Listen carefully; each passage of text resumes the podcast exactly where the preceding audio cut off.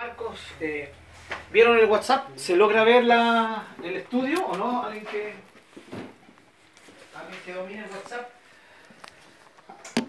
No sé si lo vieron. Subí el estudio ahí, le introducción a Marcos. Yo no, no lo vi. Sí. Ya. Eh, en todo caso, el hermano Juan Rivera tiene el estudio impreso, por si acaso, ¿ya? O sea, ahí hay, hay que pedirle o que lo facilite para que alguien le pueda sacar copia o, en su efecto, eh, decirle a él que le saque y después le pagan a él, ¿cierto? Su, su copia, ¿ya? Entonces ya entramos eh, el, el domingo pasado de, lleno a lo que es el, el- el Evangelio, ¿ya? Comprendiendo todo el, contexto, ¿sí? Un Evangelio... eh, me refiero al libro, ¿sí? No al Evangelio como la buena noticia del Señor Jesucristo, sino al, al libro.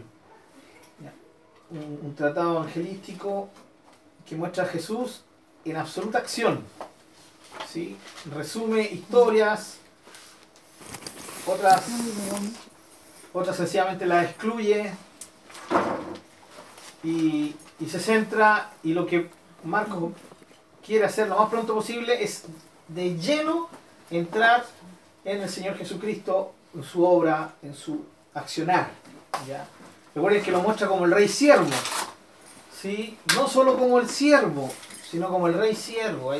Eh, uno entiende, y yo- he visto en varios comentarios que se, se le presenta como el, el siervo. Es verdad, pero eso no, no, no, no, no quita que también se le presenta como el rey. ¿ya? Como el rey eh, en, en Marcos. ¿ya? Eh, el- porque un siervo no hace lo que Jesús hace, ¿ya? Que, que es en este caso el, el rey. Eh. Bien, y entonces ya entramos el domingo pasado y leímos, aquí yo tengo una, para que lo podamos leer juntos, si no tienen sus Biblias, predicación de Juan el Bautista, y creo que nos quedamos en el primer versículo, ¿no? Amén. principio del Evangelio de Jesucristo, Hijo de Dios.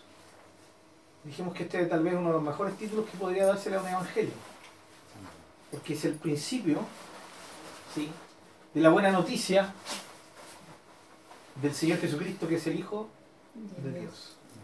Y vimos y comentamos eh, que aquí Marcos parte inmediatamente. Con, con una revelación de Jesucristo poderosísima. ¿ya? Pero antes de eso, ¿se recuerdan que yo les pedí, o sea, no les pedí, sino que les, les dije si querían? Miren, yo por ejemplo tengo aquí en mi cuaderno, para que lo vean, voy anotando, eh, Jesús hacía callar a los demonios, por ejemplo. ¿Sí? Entonces la idea es tener un cuadernito, si usted va leyendo el libro Marcos, y, ah, aquí ya, en este, en este pasaje, Jesús hizo callar demonios. Ya, por ejemplo, más adelante, Jesús ordena silencio a los espíritus, a las personas, eh, no sé, eh, formas especiales de sanidad, y usted va notando, ¿sí? Y esto le va dando después una perspectiva de saber, ¿cierto? Un esquema de, la- de las cosas, de quién era Jesús, qué es lo que hacía Jesús, mucho más poderosa. Y además le sirve después cuando usted quiere hacer un estudio en alguna parte, ¿ya? Eh, y comparte esto. Y entonces ya tiene su propia concordancia. Esa es la idea. ¿ya? O, o su propia referencia. Esas cositas que en nuestra Reina Valera salen abajo, los, los famosos versículos que salen abajito, eso se llama referencias. ¿ya? Y hay otras Biblias que tienen concordancia también, que es lo que uno encuentra al final en alguna Biblia. ¿ya? Y ahí, pero usted va teniendo usted mismo la, misma, la, la propia perspectiva de una referencia, eh, de una concordancia propia, que eso nos ayuda mucho a tener un- un- una perspectiva del Señor. Especialmente, hermanos, lo que signifique esto que estamos viendo hoy día. Cómo Marcos presenta al Señor Jesucristo. ¿Sí? Lo presenta como siervo, ¿cierto? Lo presenta como Dios, como hijo de hombre, eh, como hijo de Dios. Esa es la idea, porque la idea de estudiar el, el Evangelio, dijimos, es para dos razones fuertes, ¿o no? ¿Alguien se acuerda? Las dos grandes razones de estudiar los Evangelios. Eh, ¿Lo dijo usted o lo que uno también No, lo, lo- lo que yo dije, pero también sí... conocer a Dios? Ya. Conocer a Jesús. Eso específicamente. La primera gran razón es conocer a Jesucristo. Para eso estudiamos el Evangelio. Yo no, yo, yo no le estoy compartiendo el estudio, eh, que a la vez me, me bendice a mí, al compartirle a ustedes el estudio, porque yo quiero que ustedes sean, sean buenos contrincantes con los testigos que van. ¿Ya? Ni que sean, que sean buenos con los elders cuando aparezcan. No, a mí no me interesa eso. ¿Sí? Como maestro, como un, un hombre al cual Dios le ha dado por, por misericordia, por gracia, un, un don, la, la idea es ejercer mi don, ¿ya? Con ustedes es sencillamente eh, llevarlos a conocer más al Señor Jesucristo. Ese es el fin de estudiar Amén. Y el segundo motivo, Si lo conocemos más, más vamos a hablar de él. ya, muy bien, tiene que ver con eso. ¿sí?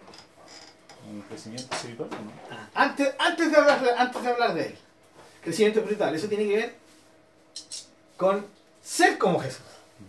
Nosotros conocemos a Jesús, sabemos cómo Él es, quién es Él, y así sabemos lo que Él quiere de nosotros, que, que lo imitemos. Somos Amén. sus discípulos. Amén. Él es el maestro, nosotros somos sus discípulos. Y un discípulo aprende de su maestro, sigue a su maestro, ¿sí? Y aprende de él, a ser como él. Y eso nos lleva, obviamente, lo que dijo el hermano Jaime, a ser capaces de hablar de él. Porque entre más lo conocemos, mejor podemos hablar de él. Pero también, si no vivimos como él, nos resulta muy efectiva nuestra, nuestro testimonio de él. ¿ya? Aunque yo le digo, el Jesucristo cambia, pero a ti no te ha cambiado. ¿sí? Entonces, pero los primeros grandes fundamentos de estudiar eh, los evangelios no- nunca más se olviden, hermano. Conocer a Jesucristo. Aquí, Marcos, Mateo, Lucas y Juan, lo único que quieren es presentarnos a Jesús. Y segundo, es para que aprendamos a saber cómo él fue, cómo él vivió. En otras palabras, las pisadas que nosotros tenemos que seguir tras él. Bien, principio del Evangelio de Jesucristo. Eh, Jesucristo, definimos la palabra, el término Jesucristo, el nombre del Señor. El nombre del Señor era, Jesús. el nombre personal era Jesús. Muy bien, Jesús. hermana Jesús. bien, hermana Jesús. Y Jesús significa Salvador. ¿ya? Es un nombre que se deriva del famoso nombre Josué, que significa Jehová es mi Salvador. ¿ya? Eh, es un derivado, pero no es lo mismo. ¿ya? Jesús no se llamó Josué, pero era un derivado del, del nombre Josué. ¿ya? En ese sentido, lo que, lo que tenemos es el nombre de, de Jesús, su nombre personal, como Salvador. Eso sale en el libro de Mateo. ¿ya? Mar- Se dan cuenta que Marco aquí no explica nada del significado de su nombre, sencillamente quiere ir.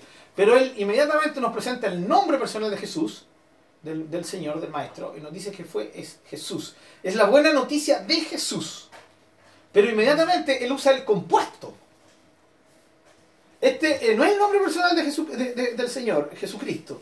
Es su nombre personal compuesto con el título mesiánico.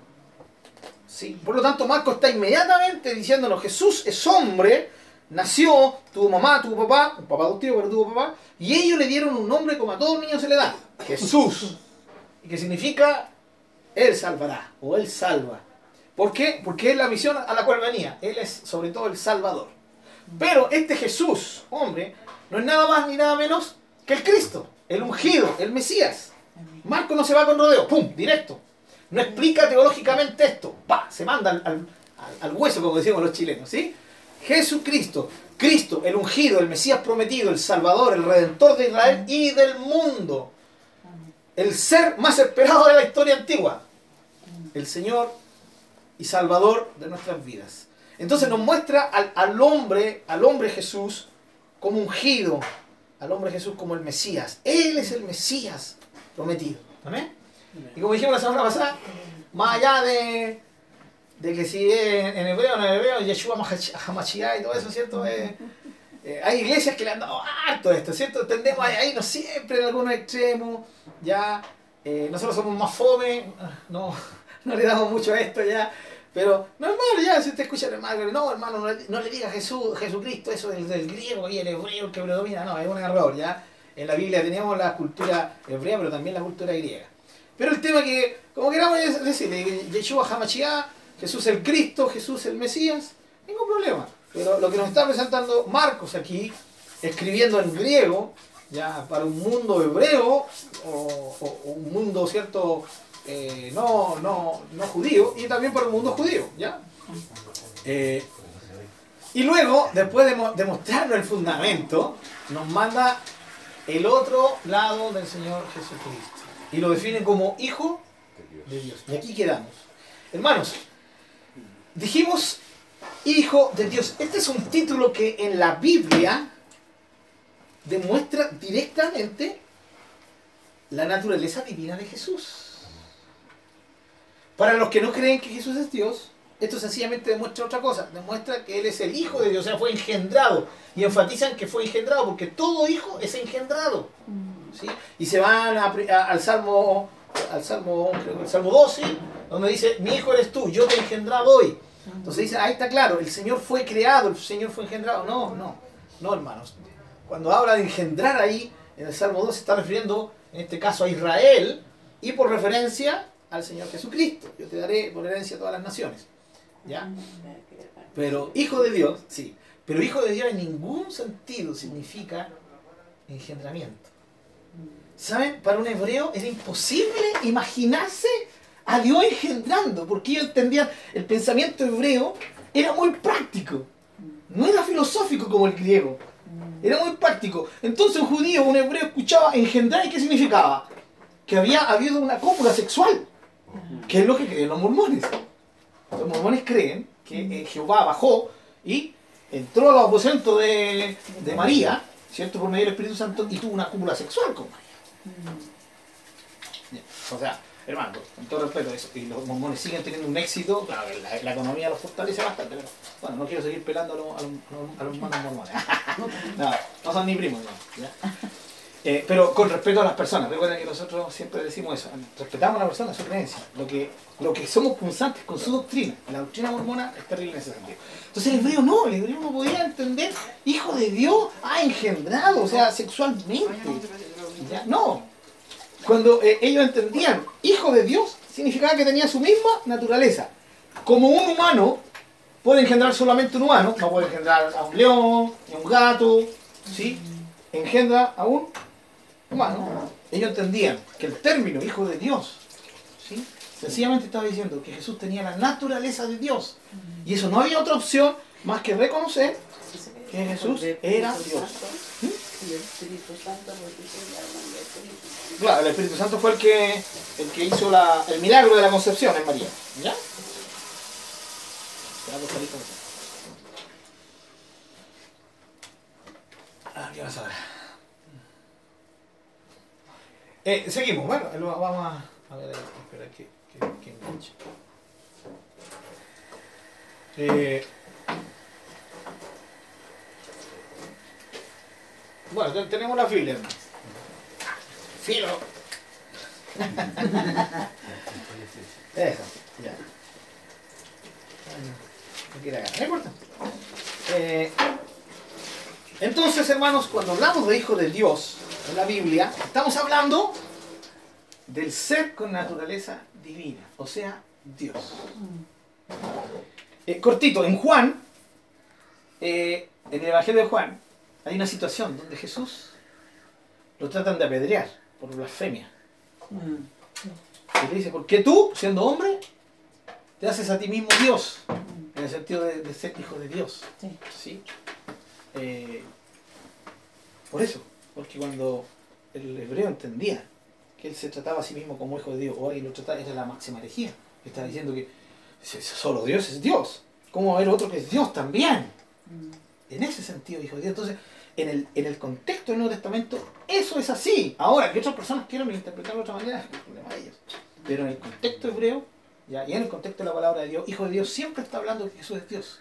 O sea, Marcos comienza mostrándonos la naturaleza humana de Jesús, pero inmediatamente la naturaleza de Dios en Jesús. 100% hombre, 100% Dios. No teológicamente, sino directo. ¡Bum! Jesucristo, el Hijo de Dios. Y ahora Él va a comenzar a mostrarnos que Jesucristo es hombre, pero también a mostrarnos que Jesús es Dios. Dios. Vuelvo a decir, no teológicamente, sino Directamente. con sus acciones. Con sus acciones, como lo vimos en, en la introducción. Bien, Eh, ¿alguien puede leer, por favor? Vamos a entrar después de, de- de tener esto, ¿cierto? ¿Alguna pregunta con respecto a esto, hermanos?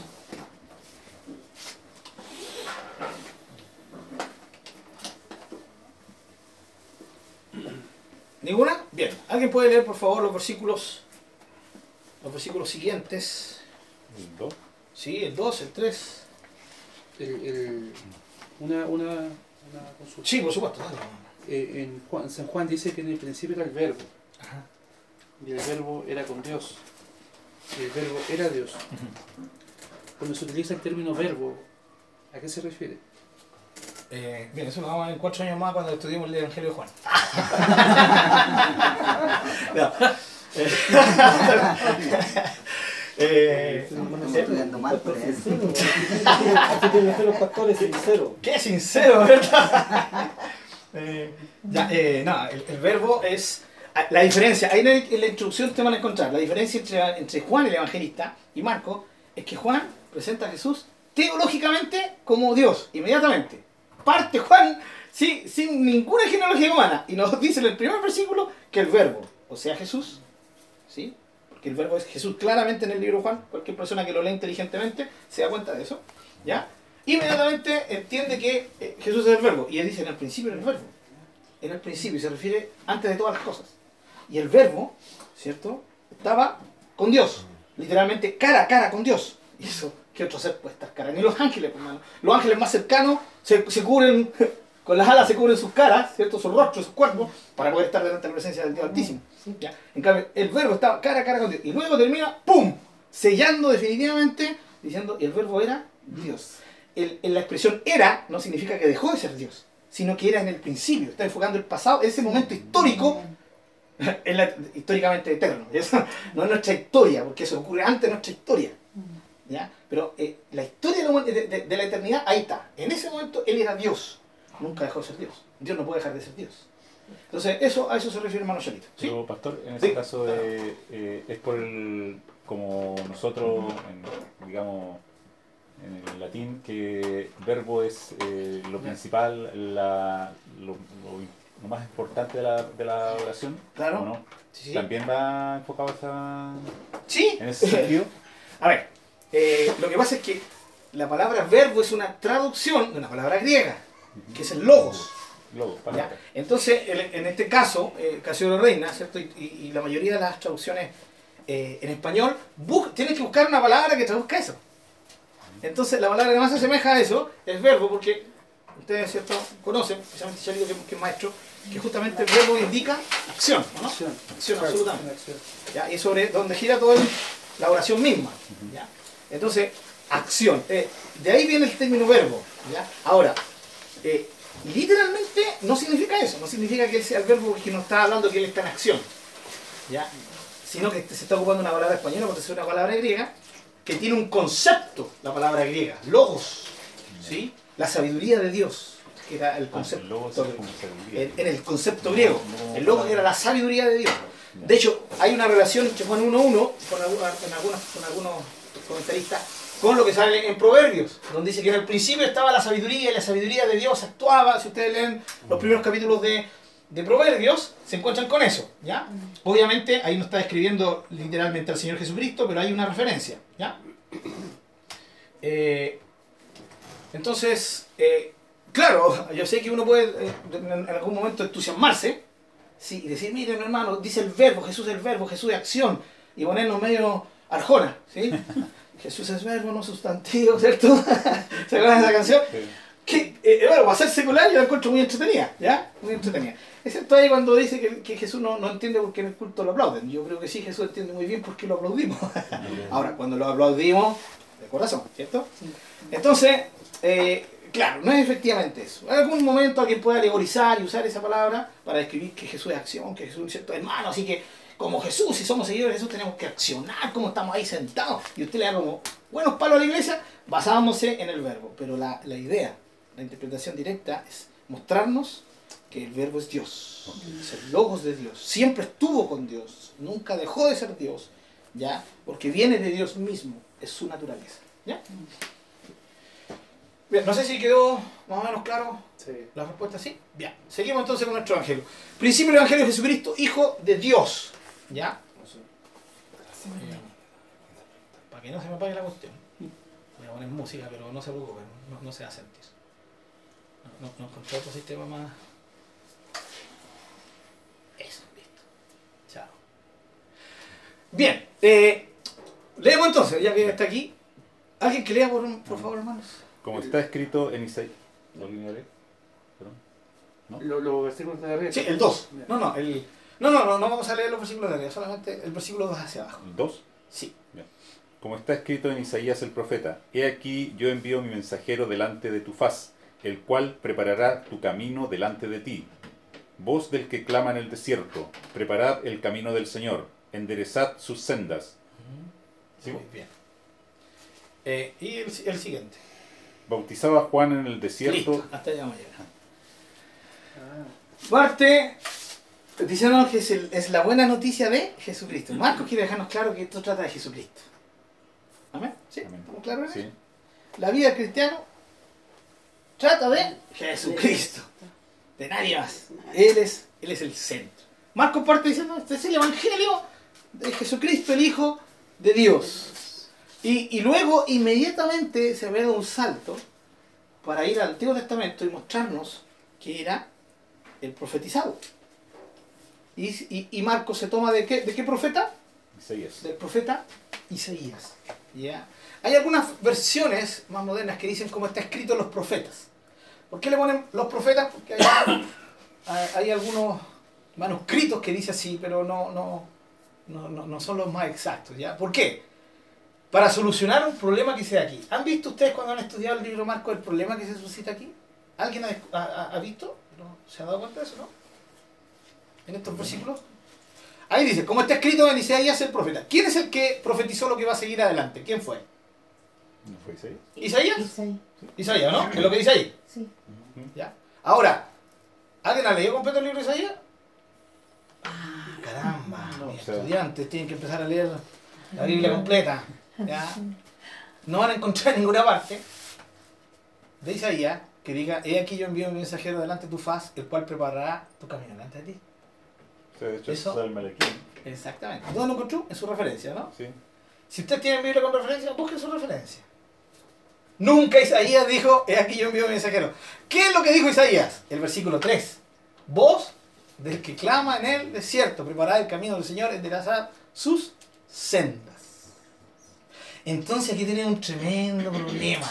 Y aquí donde salen los, los escépticos dicen, ven, la Biblia no dice la verdad. Aquí Marco está cuenteando, Marco es mentiroso. Nunca Isaías dijo, he aquí yo envío mensajero delante de tu faz. Nada, nunca lo dijo. Ven, aquí se equivocó, aquí te muestra. Ahora, lo único que muestra ese comentario es la ignorancia que comentó. Pastelero a tus pasteles. Hay escépticos que, que tratan de ser expertos en Biblia y no lo son. Son, con todo respeto, son gente ignorante en el sentido correcto de la palabra, ¿cierto? Porque ignorante, si, si usted me dice ignorante, yo le, yo le voy a decir, correcto, yo soy ignorante. Soy ignorante en muchas cosas. Pero ahí están Pero no es un insulto. Entonces, ¿Cómo? están. Ahora vamos a explicar. Ahora vamos a explicar, sí. Bueno, para eso el estudio bíblico, ¿cierto? Para ir. Porque tal vez usted ni lo ha descubierto. Pero si usted tiene la costumbre de, de agarrar ciertos los versículos y, y contrarrestarlos, ¿cierto? O confrontarlos con los con las referencias abajo, se tendría que haber encontrado con eso. Pero realmente uno lee, y está bien. Pero para eso es un estudio bíblico. En algún momento usted se va a encontrar con alguien que le diga esto. Y usted, usted no quede así, eh, no, no, sí, eh, fue Isaías, porque hay unos ¿cierto? Ponen se pone en tela juicio su, mi fe, pues no, ¿ya? Esto no tiene que ver nada con mi fe, tiene que ver con que ignoro algo. Entonces, en el sentido correcto de la palabra, la- los escépticos son ignorantes, no insultándolos, sino que de verdad que ignoran muchas cosas. ¿Qué es lo que hace Marcos? Marcos ocupa lo que es común en ese tiempo de poner una cita de dos, ¿sí? Eh, de dos orígenes, subyugándola o poniéndola bajo el profeta mayor, Habla de Malaquías también, ¿no? Malaquías. Sí. Eh, ¿Lo pueden buscar? ¿Alguien lo tiene? ¿Malaquías? ¿Lo tiene hermano Marcelo, por favor? He Malaquías. aquí yo envío mi mensajero. Capítulo el 3, cual- perdón, Chalito, capítulo 3, ¿cierto? Sí, Sí. uno. Vale. He aquí yo envío mi mensajero, el cual preparará el camino delante de mí, y vendrá eh, súbitamente a su, tem- a su templo del el Señor, a quien vosotros buscáis, y el ángel del pacto, a quien deseáis vosotros. He aquí viene, ha dicho Jehová de los ejércitos. Qué hermoso pasaje. Mm. Qué manera de describir al Mesías ese pasaje. Y aquí yo envío, ¿cierto? Mensajero delante de mí, de, de- de tu faz, el cual preparará tu camino delante de mí. Miren cómo en el Antiguo Testamento en el hebreo dice delante de mí, hablando Jehová. Y aquí Marcos lo aplica delante de ti, aplicándolo al Mesías. Entonces aquí parece que hay una confusión entre. eh, mezclan a, a- a Dios con Jesús. ¡Obvio! sí, Jesús es Dios. ¿Cierto? No hay confusión. Para los que entendemos, no hay ninguna confusión. Ahora, ¿qué es lo que hacen ellos? Ellos citan, y no necesariamente citan literalmente. Hay veces que uno cita, me imagino que alguna vez tú ya lo has dado algún, algún discurso, ¿cierto? Y, Sí. y citas a alguien y no necesariamente se tiene que citar tan Textualmente. textualmente. No. Se, se puede hasta parafrasear. Se saca la esencia del, del. Exactamente. Y eso es lo que hacen y lo que siempre ha hecho el humano cuando ha escrito. Entonces, ¿qué es lo que hace Marcos? Saca la esencia, la idea, porque está por revelación del Espíritu Santo entendiendo que ese pasaje es aplicado a Jesucristo. Como nosotros hoy día nos gozamos de que es así. De hecho, la primera vez que yo leí Malaquías dije, ¡Oh! ¿Sí? Me habéis robado con vuestros diezmos. No, esa es otra parte, perdón. no, no, más adelantito, más adelantito. Más atrasito, más atrasito. Capítulo 3, ¿cierto? ¡Oh, tremendo! Eh, aquí yo y leí ese versículo y dije, aquí está hablando claramente Jesús. ¿Cómo la gente no lo entiende? ¿Y quién me lo reveló? ¿Mi capacidad? No.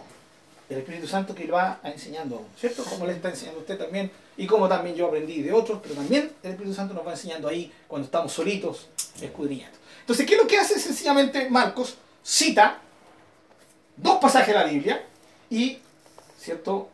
Toma al profeta mayor como el que lo dijo. ¿Ya? Sencillamente eso. Y eso es algo común que se hacía en ese tiempo. Nosotros no lo entendemos. Porque muchas veces intentamos entender la palabra de Dios en un contexto occidental. Y ese es un problema. Nada, no para esto, no para entender bien la escritura necesitamos, hermano, conocer toda la cultura y meter en la cultura hebrea. No, no es así. No es, no es así. Solamente necesitamos dominar ciertas cosas. Y bueno, y para esto Dios ha puesto hombres, hombres que conocen la cultura y que han escrito libros que nos ayudan a entender ciertas cositas, ¿ya? Entonces, Isaías sí lo dice. Esto. Exactamente. ¿Alguien lo tiene? ¿Alguien lo habrá buscado? ¿Isaías? ¿Isaías cuánto? Creo que es 40... 43. 43. creo que es. 43. Sí. Acá está. Vos que clama en el desierto, preparad camino a Jehová, enderezad calzada en la soledad a nuestro Dios. Muy bien, voz del que clama. Sí. Bien, ¿nos queda claro este punto? ¿Sí? Entonces, eh, ya usted sabe, ¿Cuánto es? 43. 43. Ya sabemos, sí, que Isaías lo que profetizó fue el versículo 3 eh, y no el versículo 2. Quiero que eh, me acompañen, aquí vamos a, a ver un, un- un ejemplo más de esto. ¿ya? Eh, aquí los apuntes. Alguien que por favor busque segunda de Crónicas 36-21.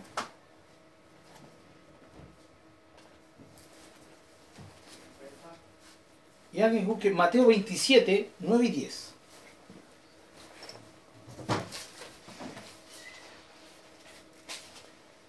Entonces, encontré Mateo.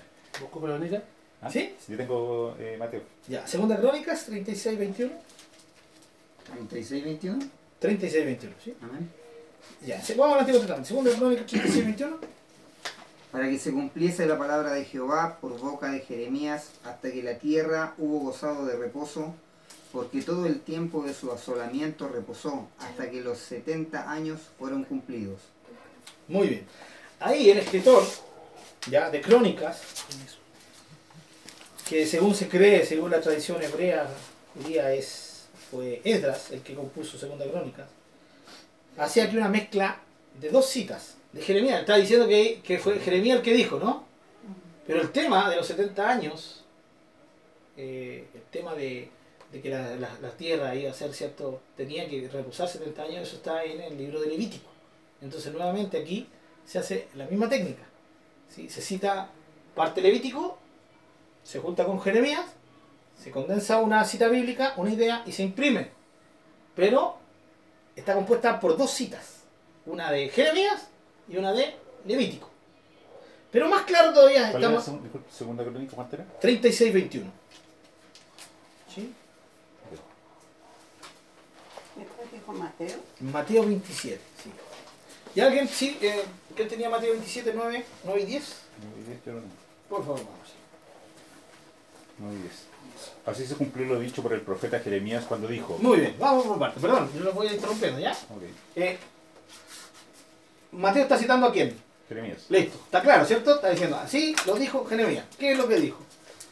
Eh, y tomaron las 30 piezas de plata, precio del apreciado, según precio puesto por los hijos de Israel, y las dieron para el campo del alfarero como me ordenó el Señor. Muy bien. ¿Eso lo dijo Jeremías? Se sacaría. Exactamente. La primera parte la dijo Zacarías, no Jeremías. La segunda parte, el campo del alfarero, ¿cierto? Ya hay una cita que tampoco es directa, es literal, de Jeremías. ¿Se dan cuenta? Es lo mismo que hizo Marcos, lo hace Mateo. Es lo mismo. Cita a, en este caso, dos profetas, a Jeremías y a. Zacarías. ¿Pero quién era el profeta 27, mayor? 27. Jeremías, sí, el de más peso. Ya no significa que para los hebreos los, los- los profetas menores fueran inferiores, sino que sencillamente como los profetas mayores eran los, los más extensos, ya eh, le daban cierto peso a ellos. Entonces, ¿qué es lo que hace aquí? Hace lo mismo que hizo Marcos y lo hace Mateo, tomando dos citas, una de Zacarías y una de Jeremías. ¿Sí? Eso lo pueden buscar en sus casitas, ¿ya? Ahí está la referencia abajito en la Biblia, especialmente en la Reina Valera. Ok, hermanos, ¿vamos bien hasta ahora? ¿Alcanzamos a ver el siguiente punto? ¿O no? Hermanos queridos, recuerden, el estudio del evang- del Evangelio que estamos haciendo no es, no es ni tan profundo, porque tendríamos que entrar en muchos detalles que son tremendamente edificantes, pero no es nuestro fin, pero tampoco es, pero tampoco es un tema tan sencillo. Entonces, ¿qué- ¿por qué le estoy dando esta explicación? Porque la idea era así, no es rápido, no es lento, ¿ya? Vamos a ir aclarando algunas cosas, enfatizando otras, rescatando enseñanzas profundas de, de ciertas cosas, ¿ya? Ahora, con respecto a Juan, porque Marcos termina su título y comienza inmediatamente en la cita de Isaías, que hoy día ya sabemos que es citando a Isaías y a Malaquías. Sí, adelante. A Isaías y a Malaquías. Y después que termine esta cita, ¿a quién nombra? Ah, Juan. Juan. O sea, esta cita hacen referencia a quién? A Juan Juan. Bautista, sin lugar a duda. Y aquí comienza, bautizaba a Juan en el desierto y predicaba el bautismo de arrepentimiento para perdón de pecados. Aquí entramos a un temita que es el tema de Juan el Bautista. Lo vamos a leer todo para tener la idea de Juan, que nos da Marcos, ¿ya? Y salía en el versículo 5. ¿Sí? ¿Me ¿No? Sí. Eh, el bautismo de arrepentimiento, ¿eso eh, es eh, del Antiguo Testamento que, que hacían? Ya, lo, lo, lo, lo vamos a tocar, ¿sí? Lo, lo respondo después que leamos todo el contexto de Juan, ¿le parece? Y con eso vamos a terminar, ¿ya? Eh, versículo 5. Y salían a él, a Juan, todo, de toda la provincia de Judea, de todos los de Jerusalén, y eran bautizados por él en el río Jordán, confesando sus pecados. Él, él estaba en el río Jordán, y si nos dice que de la provincia de Judea y Jerusalén venían, significaba que él estaba bautizando en un sector del Jordán cercano a esa provincia. Porque el Jordán llega desde el, mar muerto, ¿cierto? O, de arriba, habéis dicho, de- del lago Genesaret, incluso más arriba, ¿cierto? El mar de Galilea, bajando hasta el mar muerto. Eh, así que pasa por Galilea, por Samaria, por Judea. Entonces eso nos da un lugar más o menos geográfico de saber dónde estaba Juan bautizando. Cerca, en el río Jordán, que estaba más o menos cerca de, de, esta, de esta provincia de- de Judea. ¿ya? Entonces dice, y eran bautizados por él en el río Jordán, confesando sus pecados. Fíjense la idea de confesión de pecados, arrepentimiento de pecados. Y Juan estaba vestido de pelo camello y tenía un cinto de cuero alrededor de sus lomos y comía langosta y miel silvestre. ¿Qué tipo? Tremendo. ¿Ya? Me refiero a la forma de vestimenta y, y- y- y la dieta que tenía. La, hermana Lala que a... Una para allá del lado de Juan Agustito. Eso, eso es lo mismo que hacía eh, Elías. Elías. Sí. Muy bien. sí. Ya, los que, bueno, los que hemos leído la palabra, así, como el caso suyo, eh, inmediatamente lo relacionamos con Elías, ¿ya? Y no solo eh, nosotros lo hacemos, la palabra lo hace, ¿ya? Y lo vamos a ver después. Versículo 7. Y predicaba diciendo, viene tras mí el que es más poderoso que yo, a quien no soy digno de desatar, encorvado la correa de su calzado. Aquí Marco enfatiza la forma, encorvado. La correa de su calzado. Obviamente para poder desatar la correa del calzado había que encorvarse, pero Marcos ocupa esa palabrita. Yo la verdad os he bautizado con agua, pero él os bautizará con Espíritu Santo. Bien. Esto es todo lo que por ahora Marcos nos va a decir de Juan el Bautista. ¿Ya? él va a enfatizar sencillamente estos puntos de Juan el Bautista, eh, a diferencia de Mateo y Lucas que extienden más el relato. ¿Sí? Si ustedes leen Mateo y Marco, o sea, Mateo y Lucas se van a encontrar ¿cierto? con una descripción más detallada de Juan el Bautista, de su predicación, de lo que él predicaba, de cómo confrontaba a la gente. Marcos no. Marcos solamente resume esto. Aquí ya hay una característica de Marcos, como él resume ciertas historias, como él omite ciertas historias. Nos dice Jesucristo, no nos da una genealogía de Jesús, nos, eh, entra en Juan, no nos da una genealogía de, de Juan, ni el nacimiento de Jesús, ni el nacimiento de Juan, lo omite directamente, lo que no hacen ni Mateo ni Lucas, ¿ya? Porque ambos le dan una genealogía a Jesús y ambos nos muestran parte del nacimiento de Jesús. Y Lucas no solamente nos da una perspectiva de Jesús, sino una perspectiva de Juan también. Cómo fue profetizado Juan, cómo vino Juan, cómo nació, nos cuenta la historia de su padre, Zacarías y todo eso. ¿ya? O sea, muchos más detalles que los que nos da Marcos. Marcos va al grano. Y lo único que, le interesa a Marcos mostrarnos esta, esta, esta perspectiva de Juan. ¿ya? Juan en el desierto. Ahora, aquí entramos, hermanos, al tema de, de, predicar el bautismo y el arrepentimiento. Solamente quiero hacer un- una, una acotación acá. Eh, dice en el desierto. El desierto era, era obvio porque el río Jordán cruzaba el desierto, parte del desierto. ¿Ya? Pero al decir desierto también no, no hay como un, un llamado de atención hacia cierta parte. Lo más probable es que él, con estos datos podamos entender que él estaba bautizando cerca del Mar Muerto, abajito. ¿Ya? Porque esa parte hay una parte del Mar Muerto que es desierto. Lo más probable es que allí haya estado. Eh, el evangelista Lucas nos dice que Juan, después que, que creció, ¿cierto? Que, que había nacido milagrosamente, dice que él a cierta edad vino y se fue al desierto. Se fue a vivir al desierto. ¿Quién hace eso hoy en día? ¿Ya? No sé, por los que tienen cierto delirio de, de mesi- me- cierto delirio mesiánico, ya, no sé, eh, un poco así como los curas antiguamente, que se hacían sus conventos lejos, ya, hoy ya, ya esos conventos le- lejanos no existen, donde hacían, practicaban el ascetismo, ya, eh, porque creían que a- a- a- apartándose del mundo iban a ser más santos, esa es como la, la percepción, ¿sí? Ya, olvidándose que Jesús dijo, que ¿cierto? Que no lo saques del mundo, ¿sí? Jesús nunca pidió que nos sacara del mundo, tenemos que vivir. Somos sal y somos luz y eso se va a ver en medio de una sociedad perversa. No somos como ellos, no vivimos como ellos, no pensamos ni sentimos como ellos y esa es la luz que nosotros les enviamos a ellos. Les guste o no les guste a ellos, pues. tenemos que hacerlo así. Entonces él está en el desierto, ¿ya? Eh, el desierto, hermanos.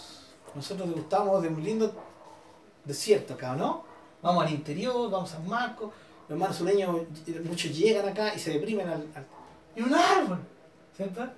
La tía de mi señora estuvo depresiva, estuvo, vino a nuestro matrimonio, cuando nos casamos con la Leito, la, la, la tía de mi suegra, eh, no, la hermana de mi suegra, la tía de mi de, ella es de Osorno, para allá, qué bello, la tierra de los lagos, o sea, uno- para mí una de las regiones más hermosas. Llego acá, hermano, se bajó el avión, bueno, llego en bus, no, en ese tiempo no, no. Eh, se bajó el avión y, y, o sea, dale con el avión. Eh, el- del bus, claro, y venimos viajando toda la noche. Y cuando uno viene viajando en la noche de Santiago, eh, agarra, no sé, La Serena, hasta Vallenar ya igual, pero igual hay un poco verde. Y toda la noche uno la pasa, el desierto, se- y se bajó, el cerro. Se asustaron. Y le vino una depresión. Tuvo nuestro matrimonio y el otro día andaba mal. Si es que no puedo creer que no haya ni un arbolito. ¿Y por qué la gente no trae arbolitos para acá? ¿Por qué la gente no se pone de acuerdo y planta arbolitos en los cerros?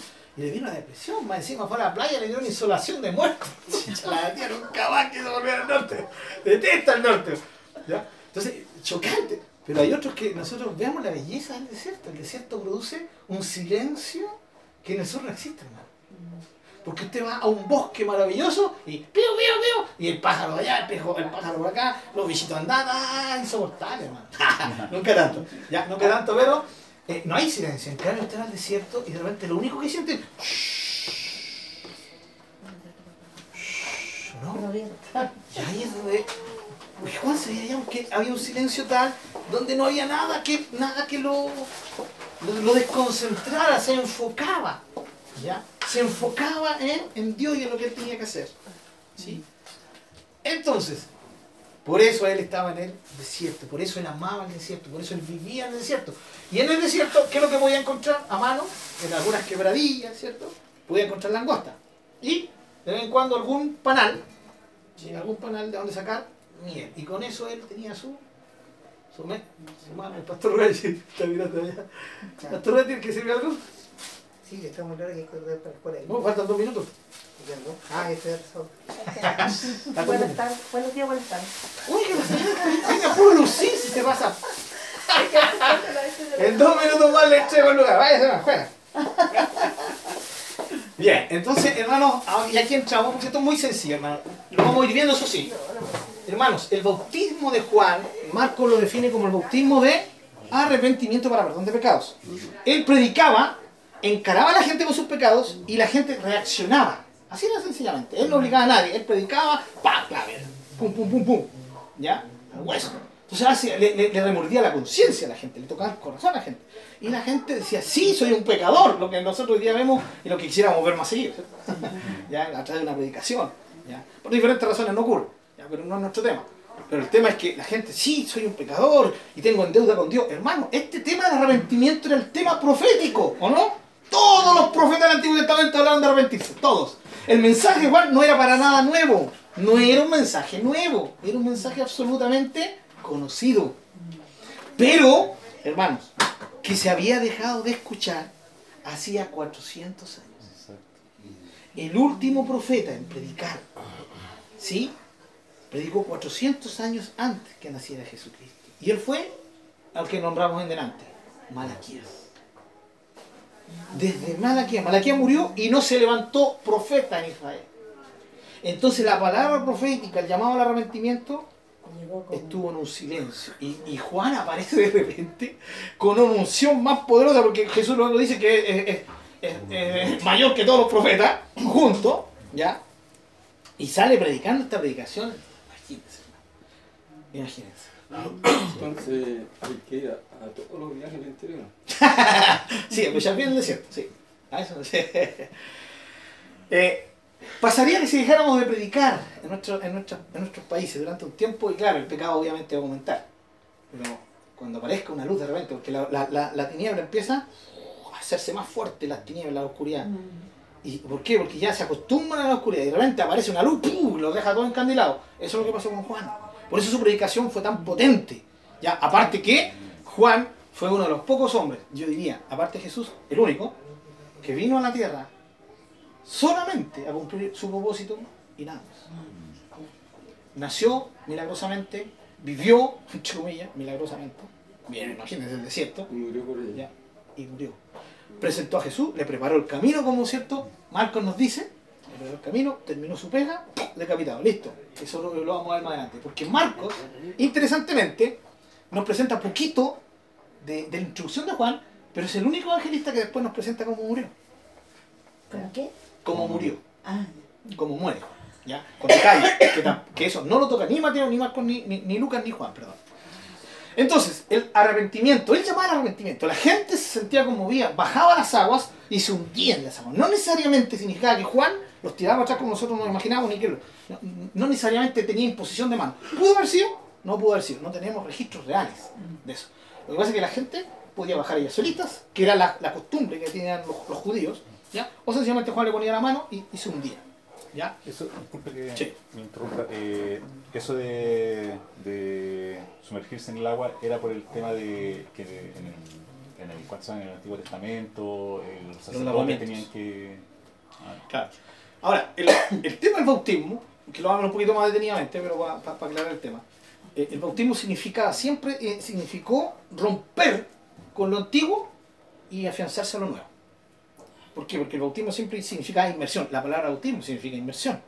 ¿ya? Y aunque los judíos hacían lavamientos también así, ¿ya? pero también ellos tenían la costumbre de sumergirse, decía, lavar todo el cuerpo, hablaba también de sumergirse. Ya que todo el cuerpo, el agua tenía que, pasar por toda, todo el, el cuerpo. ¿ya? Entonces en ese sentido, pero lo vamos a ver más. Quiero que se vayan con esto, hermano. Bautismo de arrepentimiento. ¿Es el mismo bautismo cristiano el de Juan? Ese es el punto. Eso es lo que vamos a hacer el próximo domingo. Ya, les adelanto, no, no es el mismo bautismo, es diferente. Ya, pero la próxima semana en este mismo horario, en este mismo canal, vamos a entrar un poquito en el detalle de lo que es el arrepentimiento o la perdón de pecados. ¿Ya? Muy bien. ¿Alguna pregunta y terminamos? Igual me salta la.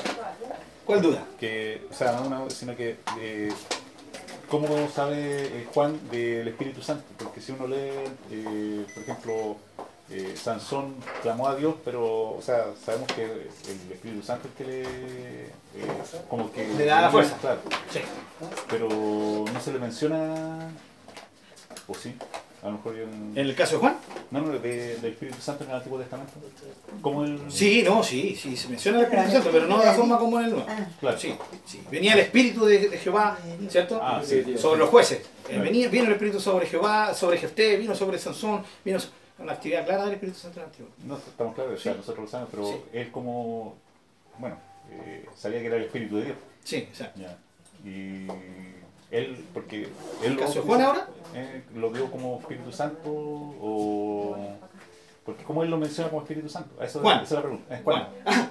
No, eso, bueno, eso es... O sea, Marco, bueno, no es Juan. Juan, Juan. Claro, porque Marco, Marco obviamente está retratando algo que, Pedro en este caso, ¿cierto? Como yo, lo más probable es que le haya contado. ¿Ya? Entonces, en ese sentido, eh, Marco sabía. Ahora, ¿cómo sabía Juan? Eh, recuerden que él estuvo en el desierto.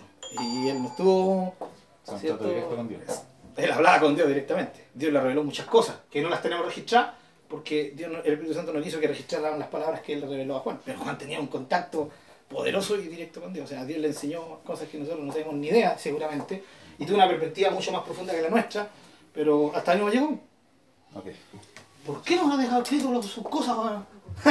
Es la preguntita? Porque no es la de ella. Pero obviamente toda la relación que Juan tenía, y eso lo sabía directamente. Porque bueno, nos cuesta aprender las que dejó. ¿cu- ¿Cuánto le iba a costar? ya- pues, Claro.